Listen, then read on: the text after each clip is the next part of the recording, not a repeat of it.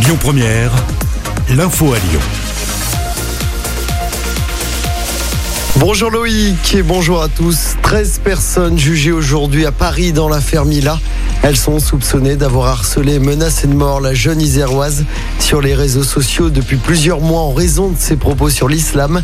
Mila, qui vit aujourd'hui sous protection policière, les prévenus sont âgés de 18 à 30 ans. 17 ans de prison pour l'homme qui avait maquillé le meurtre de sa femme en suicide à Lyon. Les faits s'étaient déroulés lors de l'été 2018 à la Croix-Rousse. Il avait jeté le corps de sa compagne par le balcon de leur appartement pour faire croire à un geste désespéré. Il avait ensuite avoué le meurtre mais plaidait la thèse de l'accident dans cette affaire. À Lyon, les accompagnants d'élèves en situation de handicap manifestent cet après-midi.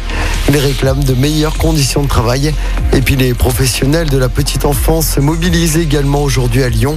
Ils s'opposent à la réforme du gouvernement qui prévoit notamment plus d'enfants en crèche pour moins d'adultes. Des dysfonctionnements graves et inacceptables.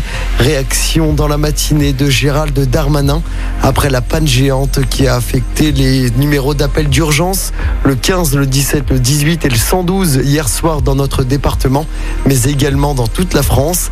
C'était à cause de dysfonctionnements chez l'opérateur Orange. Le réseau est désormais rétabli. Dans l'actualité également, ce nouveau coup d'accélérateur de la campagne de vaccination en France. Tous les jeunes de 12 à 18 ans pourront se faire vacciner contre le Covid à partir du 15 juin. C'est Emmanuel Macron en personne hein, qui l'a annoncé hier. La moitié des adultes a déjà reçu une première dose en France. Concernant la fin du port du masque en extérieur, ça se fera de manière différenciée selon les territoires. On passe au sport en football. Victoire tranquille hein, des Bleus à moins de 15 jours de l'Euro. Victoire 3-0 hier soir en amical face au Pays de Galles grâce à des buts de Mbappé, Griezmann et Dembélé. Pour son retour après 5 ans et demi d'absence, l'ancien lyonnais Karim Benzema a fait un bon match mais a manqué un penalty durant le match.